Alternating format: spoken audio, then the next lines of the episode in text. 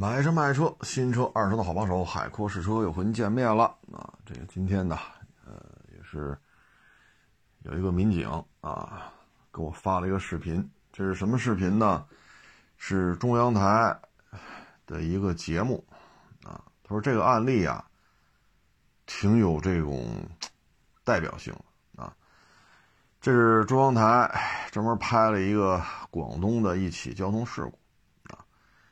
他说：“这个案例呢，值得聊聊，我跟各位做一个分享。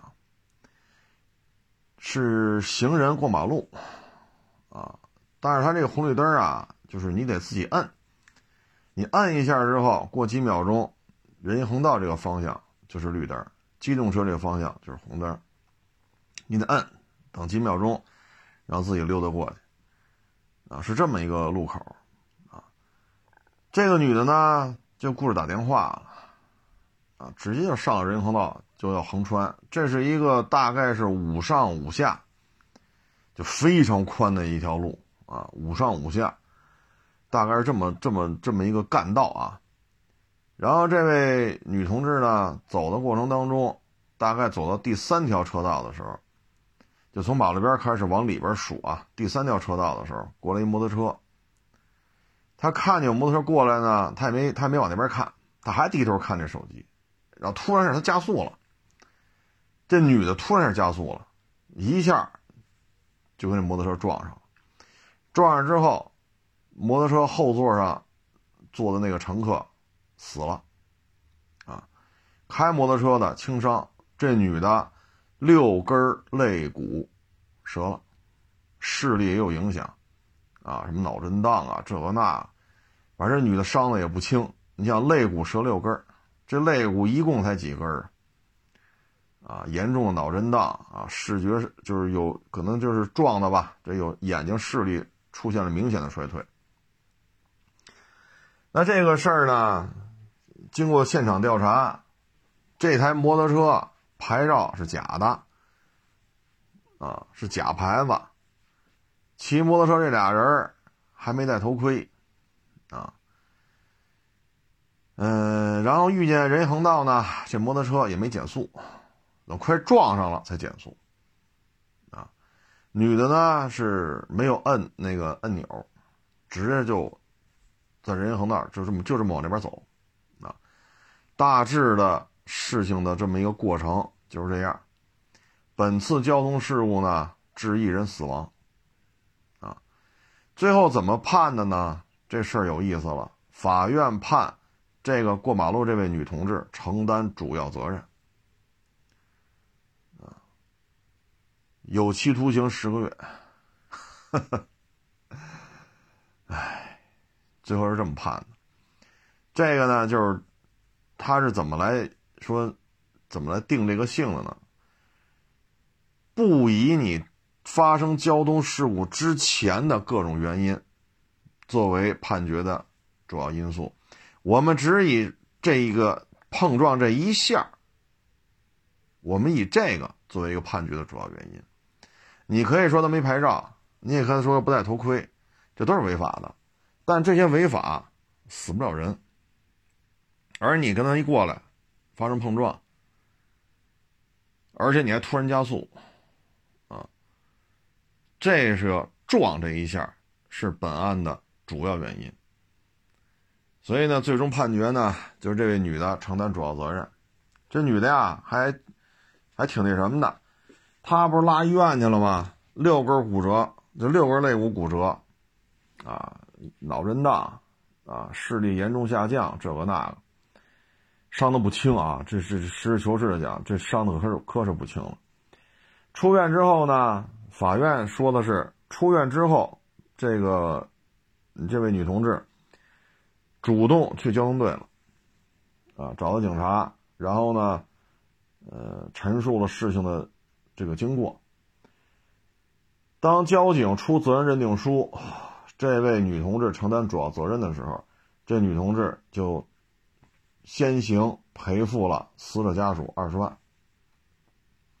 这是一部分，后边还有，但是她手头只有这么多钱了，因为她自己还躺医院。还六根骨折，六根肋骨骨折，什么脑震荡，什么眼睛受伤，这所以呢，他只能拿出二十万了，后续还要接着赔。啊，死者家属签了这个谅解谅解书了，啊，然后呢，但是最终这事儿呢，也牵扯人命案了嘛，最终上法院，法院就是这么判的。啊，按照你们约定的协议，你已经给人家二十万了，死者家属拿着了，尾款你要按照你们之间的约定，你去履行就可以了。啊，然后判了他十个月，交通肇事，啊，致一人死亡。其实，这就是什么呢？闯红灯啊，这女的最根本的原因就是闯红灯了。所以这个案例呢非常有代表性。现在你看北京啊，这个天天跟这说礼让斑马线，礼让斑马线啊，每天就是北京电视台啊，这个包括北京的相关的这些政府部门跟交通有关的啊，政府部门各种社交媒体天天说这事儿，包括北京环路上、高速公路上、快速路上那个特别大的那种巨型的那种液晶屏。都会打着这标语“礼让斑马线”，所以上上下下各种渠道都在宣传这个。所以呢，这个在这种背景之下呢，既然遇到人行横道，机动车就得礼让你，那禁止你行人通过这个人行横道的时候，就得保障汽车的权利。你不能说我这边是吧，我得礼让你，啊。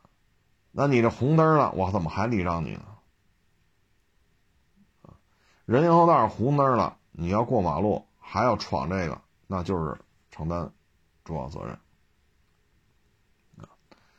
所以这事儿呢，就出现了一个变化啊。过去呢，就是行人闯红灯被撞了，一般都是五五开。啊，之前一般都这么判啊。嗯，我说是闯红灯啊，就是路口它是有红灯的，有绿灯的。人行横道是绿灯，你走没问题；人行横道是红灯，你就不能走。但如果是红灯，你还要走，这是跟机动车发生碰撞，是五五开。但是通过这个案例呢，我们能看出来，这个行人，这个这这位这位女同志啊，要承担主要责任。然后呢，那驾驶员也要承担一部分责任，死者无责任。所以呢，这个摩托车驾驶员也要掏一部分钱给这死者家属。这案子是这么判的，啊，我们如果按三七开或者四六开的话呢，就是赔偿金额，这位女同志给死者家属，假如说啊，我这么一瞎说，假如说是四十万，啊，那你就看最后怎么认定的，是四六开是三七开，啊，反正女方假如说签的协议就是四十万，那你按照四六或者三七的比例去推算。就是这个摩托车驾驶员应该给死者家属的，这个就说明什么呢？就是各位，既然已经明确了啊，天天在这罚，还装了好多探头，只要人行横道不礼让行人，二百三分。那反过来说，行人要在红灯情况下闯了人行横道，行人如果闯红灯走人行横道的这种前提，那可能就不是五五开了。最起码这个案例，这个行人承担主要责任，啊，而且还追究他刑事责任，十个月，十个月，啊，这女的后来一采访也是很很冤，那她说我真没注意，我低头看手机，确实没注意，以为人行横道咱就过就完了，但是他就没看是红灯是绿灯。而且这杆儿呢，有一个就是你自己去摁去，他还知道这事儿，因为他老从这走嘛，他知道这个是要摁的，但是他又没去摁，又过马路他又不看，低头看手机，因为有公共视频嘛，拍的很清楚，拍的很清楚，所以这就是明知这儿有人来控制的红绿灯，行人控制的，不去摁闯红灯，不看路。看手机，突然加速，致人死亡，啊，这个就是非常有代表的这种案例了。那也就是说，过去有红绿灯的，行人闯红灯过马路，五五开。嘿，这个案例如果说这个是吧？那那可能就是行人承担主要责任。所以呢，就不光说咱们在外人，就是行人过马路的时候这个那个了，啊，机动车就得让我，啊，让你是有前提的，就是你得遵守法律，大家都在道交法的这个框架之下来尊重，啊，尊重法律，尊重所有的道路交通的参与者，不论是走道的、骑车的、骑摩托的、开汽车的，但如果你有一方不遵守法律了，那这个时候就要重判，啊，这个案例还是非常有代表作用的。然后还有一个就是这个最近这两天啊，八千公里十三年车龄，一大哈雷就给报废了，哎，太可惜了啊！八千公里对于大哈雷来讲，这个这算出磨合期还是算没出磨合期？是吧？这个这报废了，真是太可惜了，啊！这几千公里，这对于哈雷来讲，这跟新车有什么区别？这个现在这个摩托车报废，它的这个这个就是特别特别大的呼声，就要求改这个啊。有的说二五零以上不含二五零，就二五零以上啊，有时候改二十年的，有的改按尾气。啊，有的时候改成按公里数哎，这事儿啊，一九年就抄出来了，啊，一九年咱节目当中说这问题来了，你不改，说这强制报废，我不给他改，他确实能促进消费，啊，你不好玩吗？你不喜欢这车吗？十三年，啊，那你骑不了多少年你就得换，你不能说一直骑到十二年半。你再卖吧，那卖不上价了。骑个三四年你就换，说一直骑骑十三年，那就是废了，就得报废去。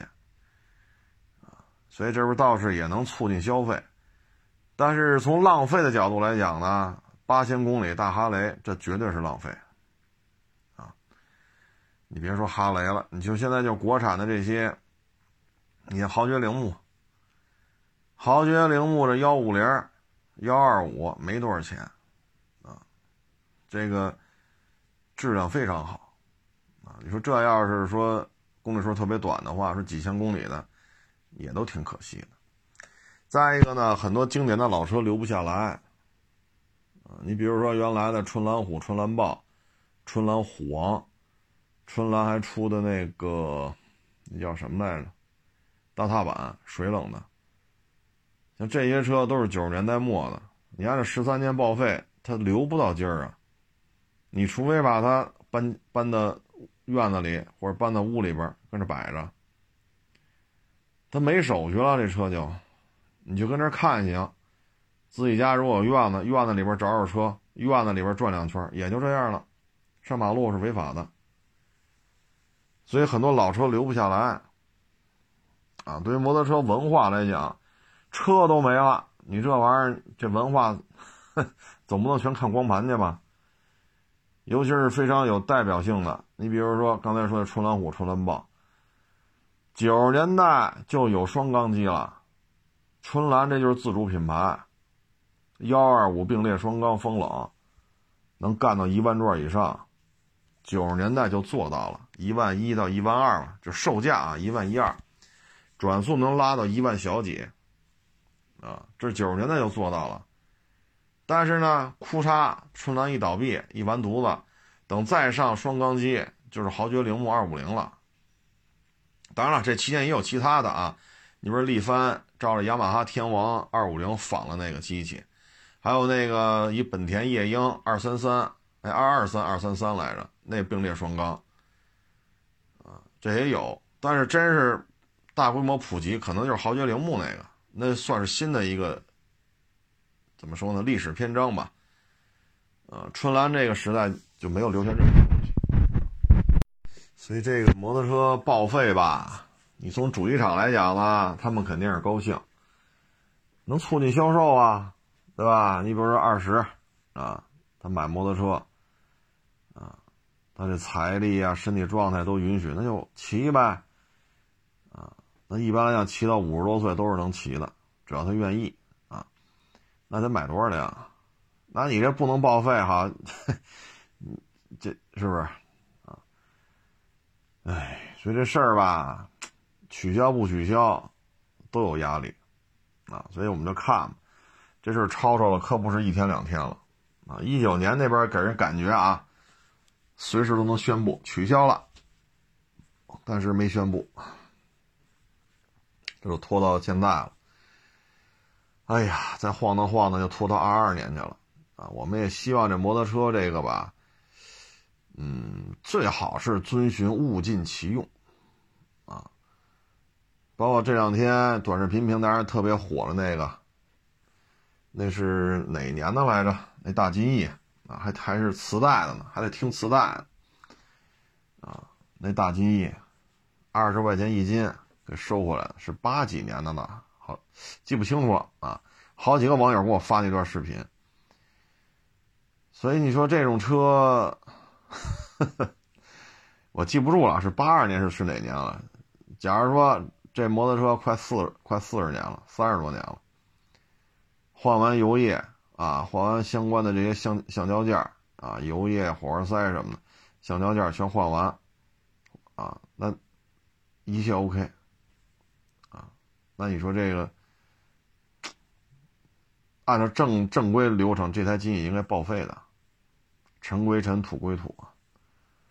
但是人家质量确实好啊，之前的车主确实也爱惜，现在买过来翻新，这哥们儿也确实有手艺啊。翻新的时候活干的也细。那你说这车，你说这报废的标准是什么呢？我们是为了报废而报废啊，还是有什么讲究？啊，所以有些事儿吧，只能说慢慢来，啊，慢慢来，啊，在这个商讨过程当中吧，我们不好说这个期限是今年、明年啊，还是哪年？我们只能说有这个呼声了，商务部也确实对这事儿在进行探讨，啊，起草一些方案，是二五零以上，还是多少排量？啊是二十年到二十年啊，还是延这个延期按照尾气排放啊，还是按照公里数怎么着怎么着的啊？反正已经到这个阶段了，那只能是耐心等待了。啊，催也没有用啊，这不是咱催就能解决的啊。那这两天啊，还一事儿，我觉得有点意思。比亚迪呢，把魏这个品牌呢转让给了长城，据说啊，只是据说，没有钱啊。一分钱没要，嗯，现在呢，比亚迪又传出消息来了，要做高端品牌，高端品牌的首款车将是硬派越野车，啊，如果说硬派越野车这五个字儿，官方进行了一个，呃，作作作为这么一个介绍的一个用词，硬派越野车，那这台车肯定是有大梁了，啊。这个有第四了，没有大梁，没有第四，你说硬派越野车是不是有点牵强？这俩怎么着也得沾上点，是吧？那比亚迪呢，倒腾这个这个轿车、SUV 啊，现在弄的挺多的，但是带大梁的车，就小客车这个范畴的啊，比亚迪是没怎么接触过。但是呢，它对一些大型载具，啊，或者是一些卡车、大巴车，啊，甚至一些电动的一些挖掘机什么的，这些这底盘的强度可是要比城市 SUV 要强太多了，啊，环卫局的清扫车、洒水车、卡车，啊，这些车带大梁，啊，这这个 你要按硬派越野车那聊的话，它可能就差个低速四驱了。这个，但是他做这种是门桥也好，一体桥也好，轮边减速也好，这些它的知识储备、技术储备是没有问题的啊。但是怎么把它整合到一个类似于坦克三百、坦克五百啊，就就就整合到这么小的一个车上，这个技术上对比亚迪是不存在问题的。但是你毕竟没做过这么小的车啊所以我们就拭目以待吧。然后据说这车售价五十万起啊，五十万到八十万，那这车可够劲儿。其实电动车啊跑得快，现在大家都有这个体验了。说二三十万的电动汽车，这加速度相当快了。二三十万的电动汽车，它的加速度啊，百万级的烧油烧油的啊，零售价一百万人民币左右的这些超跑未必追得上。它如果做到五十万起，八十万封顶，那这台硬派越野车，它的卖点那首先就是越野，啊，所以它零到一百加速，首先不会太慢，啊，因为电动机这特性在这摆着呢。我们想看的就是它的越野，啊，因为纯电的车嘛，嗯，这怎么说呢？就是它的这一块越野，现在老百姓能亲自接触到的车型不是太多，啊，在军方，啊，在一些特种行业，啊，这种是有的，所以我们就拭目以待吧，因为它要跟长城借鉴的话。嗯，你说这个三点零六缸增加这种发动机啊，这个以比亚迪这个尿性来讲，它肯定不会再倒腾这种汽油发动机了啊，柴油发动机它也不会再投，不会再去投入资金去倒腾了，因为它一门心思就倒腾纯电了，混动、纯电、纯电、混动，这就是它的诉求了。所以这个车的动力系统呢，应该跟长城。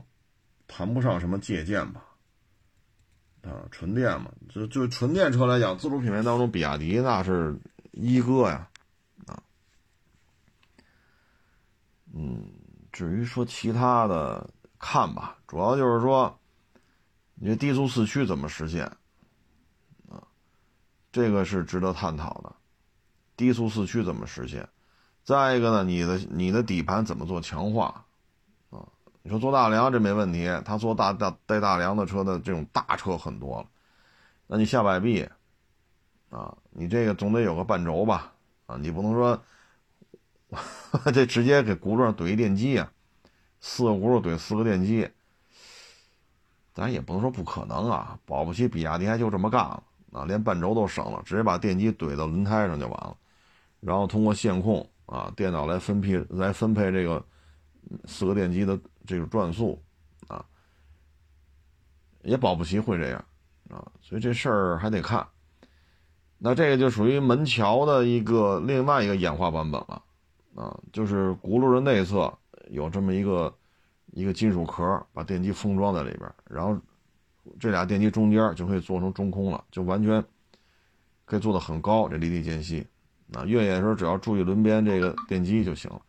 这究竟他要怎么搞这事咱说不说不好，啊，说不好，因为纯电时代了，它很多玩法就不是过去的那套思维方式，啊，所以这东西还得拭目以待，啊，但是五十万这售价，以现在电动车来讲，国产的啊，哎呀，这五十万，那这车可是够奢的呀，啊，可是够奢的了，我们就走着瞧吧，嗯，然后再说这邮票。啊，有网友给我发了一链接，啊，也是，这是一小视频，嗯，岁数挺大的，啊，白发苍苍，得有七十了吧，啊，卖那个就是邮票那个册子，啊，其实就是大的明信片吧，中间镶了几张邮票，镶上去的，这其实也不是镶，就是打孔。打孔之后呢，就先先刷，刷完之后打孔，你往下一使一摁，那邮票就就下来了是这么就这么个东西。但这纸呢，它比名片要软，应该叫小型章啊。小时候应该管这东西叫小型章啊。当时九十年代末买的吧，九十年代末两千年大概是那会儿买的，然后到现在了啊。当时也是可以说用全部身价呀买下来的，啊，本来说以后能传给下一代，啊，安家立命，啊，这个置办点产业，啊，结果呢，现在拿出来卖，啊，当时几十块钱一张，现在呢几块钱一张，没人认啊，没人认，所以这就废了啊。所以说现在的邮票相关产业，包括小型张、明信片啊，包括实际分啊，包括收集邮戳啊，等等等等，可以说已经全线崩盘。邮币卡市场可以说已经进入了一个快速衰衰落的这么一状态。现在说还能炒一炒了呢，可能就是，嗯，纪念币啊，纪念币，因为钱你总得花嘛。嗯，原来地铁出那个纪念车票，但是现在也逐渐、逐渐、逐渐淡出了。啊原来地铁的那个纪念车票还是有传承的，但我现在也没人提这事儿。地铁原来每天运载，就以北京为例啊，每天一千多万人次啊坐地铁的。嗯，这周一就这礼拜一啊，坐地铁北京只运载了六百一十多万人次，也就是说，跟疫情之前相比，咱们这地铁运输的这种人次数量降了至少一半。原来都是一千多万，这周一才六百一十六啊，各位，周一啊，这可是。啊，所以这东西说什么好呢？啊，真是一个时代结束了。集邮啊，其实是很考验你的耐性的，很考验你的毅力啊，也很考验你的这个知识储备啊。就收集，比如说，咱原说我做一个主题邮册，那真是浩瀚的工程几年能做出来就不容易啊。你比如说，你坐飞机，这飞机的那最先飞起来的飞机是谁？你得有他的这个纪念邮票。然后，其他国家首飞的飞机是什么？这主要大国的啊，你都得有啊。你说中国首飞的飞机是什么样的？然后欧洲啊什么，包括后来进化的喷气式，这些飞机的邮票你都得有，而且最好是本国的。中国那好像叫冯如号吧？啊，就是冯如号，你得找中国邮政发行的。你说喷气式，喷气式飞机谁谁先上的天？谁先上的天？那个国家发行的，你得把它买来，得找着这邮票包括超音速是谁先实现的？超音速客机又是谁先实现的？超音速运输机又是谁实现的？喷气式运输机又是谁先实现的？这些都要去收集，相当耗费。但是现在呢，这一代人，八九十年代、七八十年代。啊包括你像玩文革票，啊，还有当年的一片红，还有当年的猴票，其实那那一波人，八十年代、九十年代，现在二三十年、三四十年过去了，当年那批人，现在可能有些都已经不在了。当年散尽家财，耗费了这么多。青春岁月时光，现在这东西都没人要啊！所以有时候我看这事儿，我都觉得，哎呀，这真是蛮心酸的啊！这是一个曾经火遍全中国的这么一个爱好，当时基本上区一级的单位都有机油协会，他们都会组织会员去去参加一些活动，藏品的交流。那会儿真的没有这么多铜臭气。就是说，我是做这个飞机专题的，你是做这摩托车专题的，那我跟国外的邮友，就邮票的这些邮友啊，做交流的时候，那时候只能写信啊。七八十年代、八九十年代，那哪有现在哈微信、QQ 没有？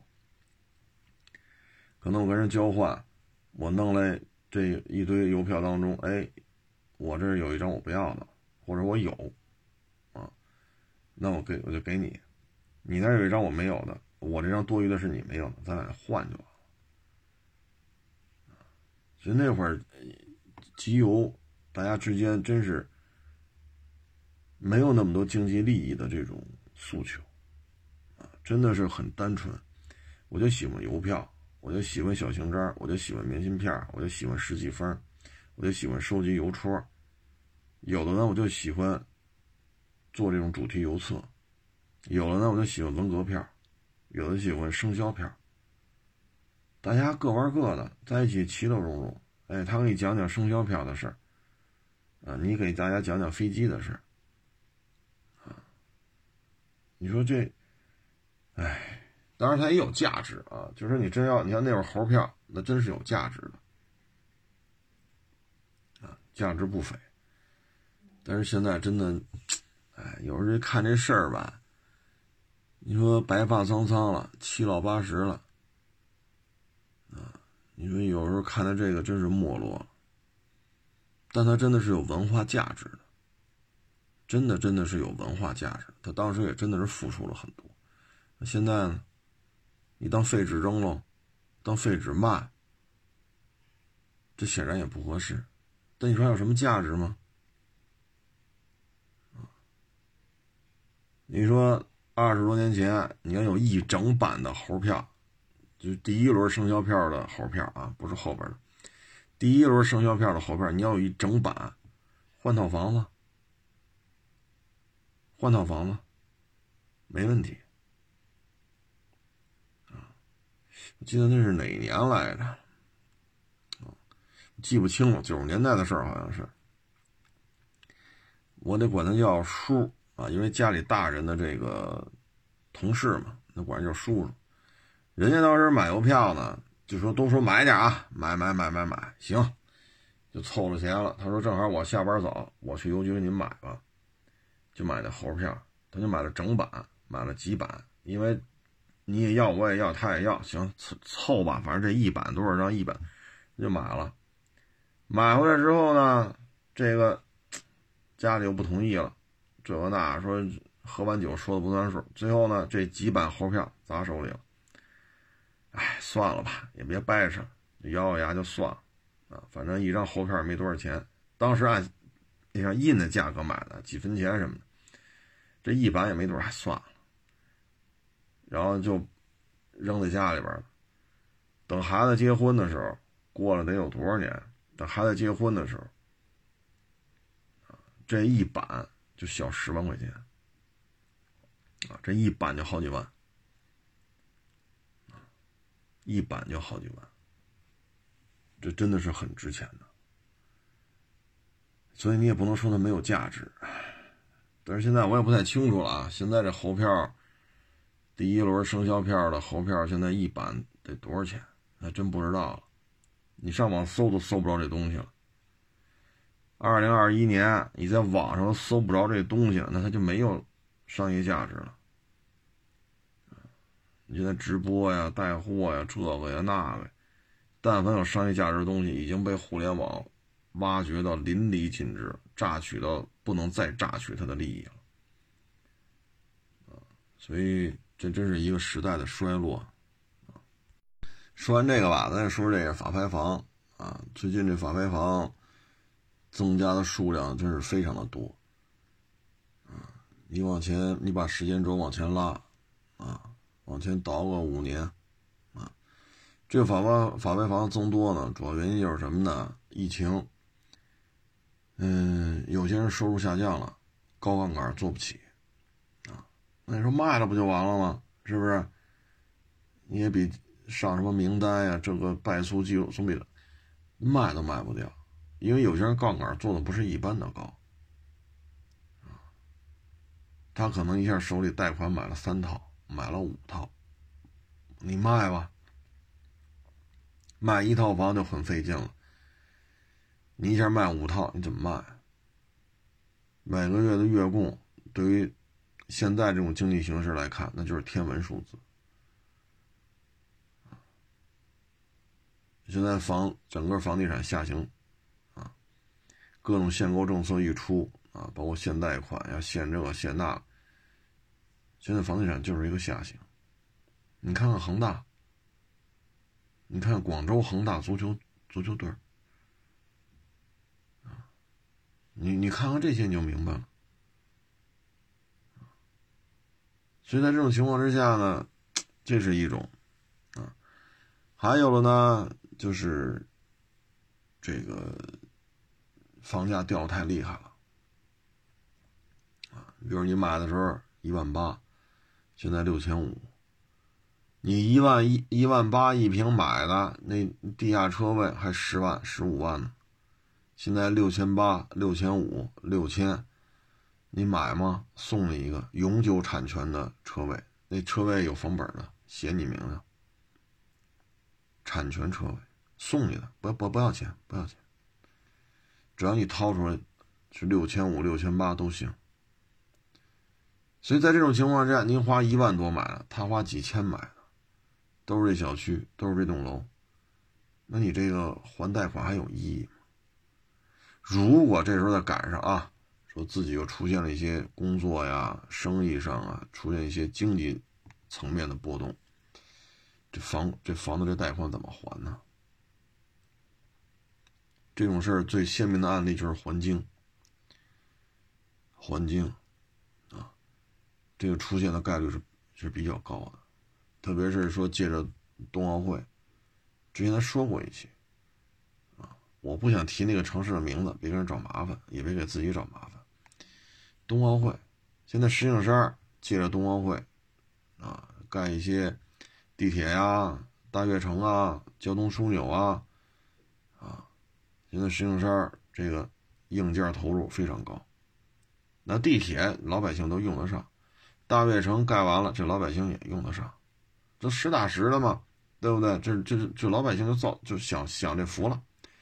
包括现在石景山弄了好多公园，这一块地弄成公园。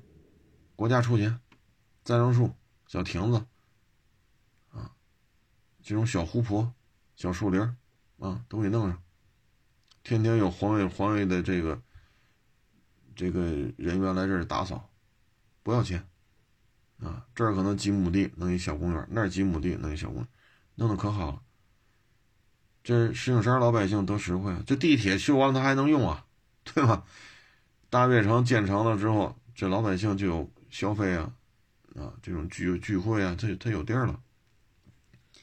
那另外一个城市，他也借着冬奥会也弄了一大批房子出来，当年一卖卖一万大，你现在呢？所以这个法拍房啊，就提醒各位，租期啊，租期是否带租约的，一定要谈清楚。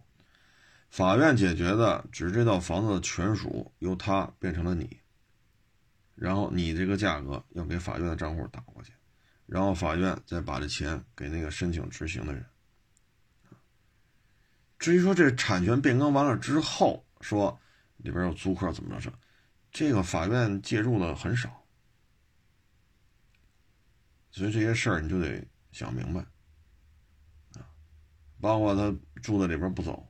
或者本儿出来一个二十年租期的，很多问题就很麻烦，啊，包括对这房屋进行一些破坏，所以这都是很头疼的事情，因为他心里有气儿不顺，啊，有气儿不顺，所以现在这法拍房真是没有两下子别沾。你不要看那这房子一万五一平，那才一万二。我一万二起拍，没人跟我争，我一万二拿下，我便宜太多。你玩得转，玩不转。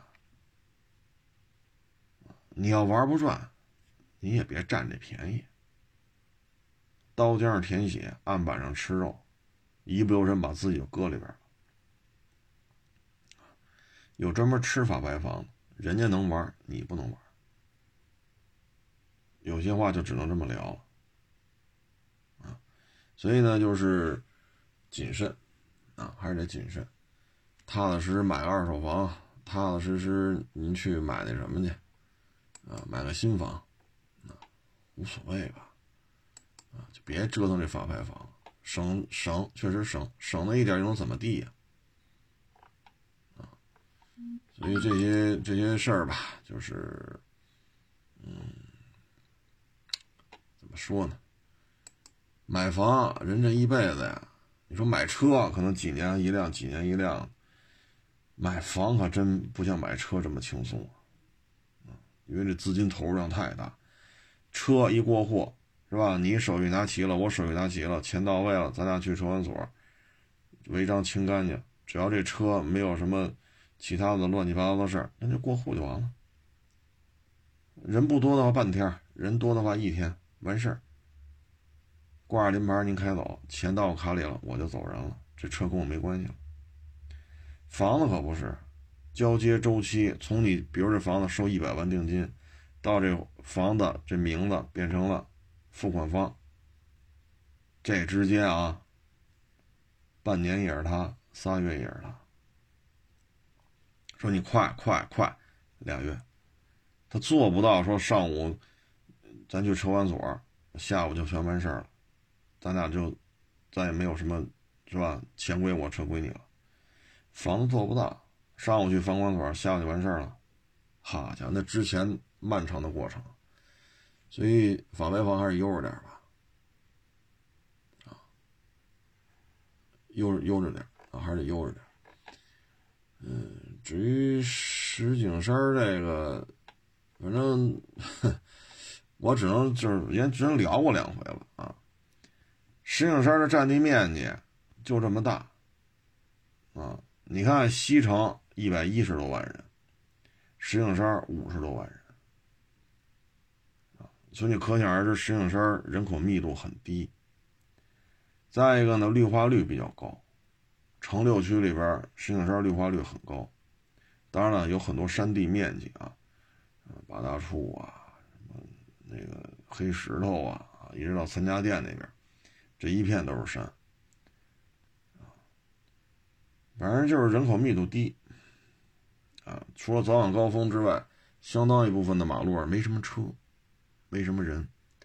你受不了中关村呀、国贸啊、望京啊，啊，什么西二旗啊，上你受不了，人太多，哪个路口乌泱乌泱的，你受不了这个。你想清静一点，石景山就能做到清静。啊，你转转吧，上午十点，下午两三点钟。你在石景山找些找些五环里五环外吧，啊，你转转，你会发现很多小区和小区里边这些道路几乎就没有什么车，人也特别少，所以就是这么一个状态，啊。至于冬奥会之后这房价能不能下来呢？这我也说不好，反正我只能说石景山没什么学区的概念，高新的产业也谈不上，啊，也谈不上。高新的产业，亦庄、西城区的金融，啊，国贸、望京，从从北二环一直干到西二旗，就这这些都是高薪、高薪工作很多的地方，这跟石景山都没关系，啊，所以大概这就这么一情况吧，觉着行就就看，觉着不行就算。啊反正各有各的优势，啊，嗯，成了，今儿也不多聊了。就是确实说话说的比较多，也比较累，啊，要不是看到这案例吧，今天我都不想录了，啊，就是我也没想到，行人闯红灯原来都是五五开，这回变成了行人主要责任，然后行人这个闯红灯导致机动车上边的一名成员死亡，行人还要入刑。有期徒刑十个月，但是考虑他折了六根肋骨，啊，脑震荡啊，眼睛视力受损啊，这个那个，最后有期徒刑十个月，缓期一年。他身体确实也没法去监狱，因为六根肋骨折了，这可不是轻伤，再加上脑袋受伤，视力啊，震脑震荡啊，就给大家提个醒吧，出门在外，开车走道，啊，还是骑车啊。都得注意安全，啊，行了，这不多聊了啊！谢谢大家支持，谢谢大家捧场，欢迎关注我的新浪微博“海阔试车手”微信号“海阔试车”。